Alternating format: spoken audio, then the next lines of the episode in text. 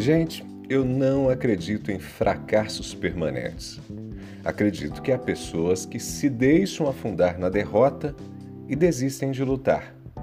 Entretanto, quem olha para si e identifica os fatores que motivaram a perda, quem olha para si consegue se erguer e tornar-se vencedor.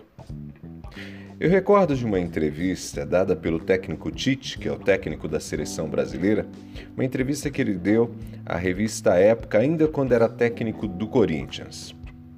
E na entrevista ele admite: falhei como técnico. Vou reproduzir para você um trechinho da entrevista. Ele disse assim: Cheguei a pensar que encerrara a minha carreira como técnico profissional.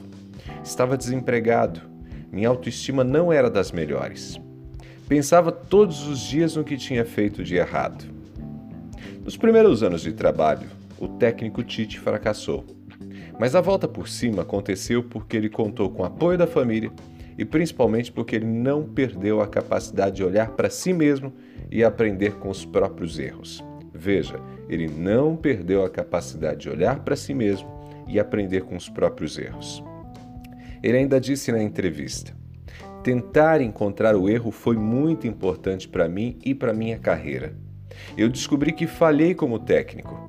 Percebi que não tive preparo suficiente. Faltava conhecimento sobre os jogadores e sobre como liderar uma equipe. A metodologia de trabalho era fraca. Era hora de estudar mais, de evoluir. Eu busquei todo tipo de aperfeiçoamento. Estudei. Ele disse isso na época.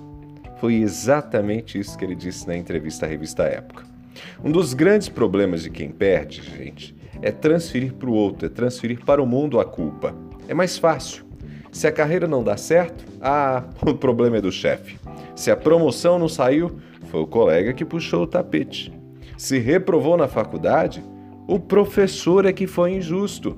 Se o casamento acabou, o parceiro é que não soube amar direito.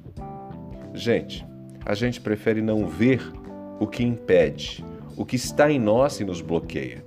Não gostamos de reconhecer as nossas limitações, as nossas falhas, o que falta em nós. Optamos por lamentar e atribuir ao universo tudo de ruim que acontece. Como se o universo conspirasse contra nós, como se o mundo estivesse contra nós.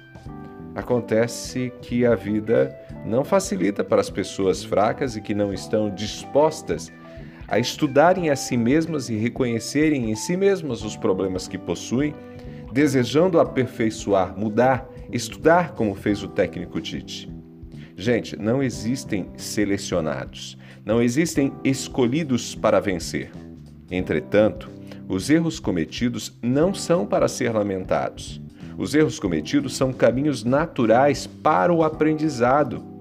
Por isso, insistir no negativismo é retardar abrir mão do crescimento.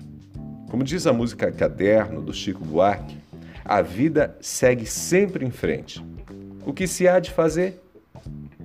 Resta-nos também seguirmos em frente, não é verdade? A gente tem a escolha de refletir, aprender, corrigir a rota e fazer diferente. Ou a gente pode estacionar e perder a chance de ser feliz. O que você prefere? Ter atitude? Encolher-se deixar a vida passar? Ou quem sabe, de verdade, a primeira opção, ter atitude e fazer a diferença, começando pela sua vida? Eu sou Ronaldo Neso, você pode me encontrar lá no Instagram. Vou estar te esperando você, arroba Ronaldo Neso, arroba Ronaldo Neso. Abraços do Ronaldo, a gente se fala.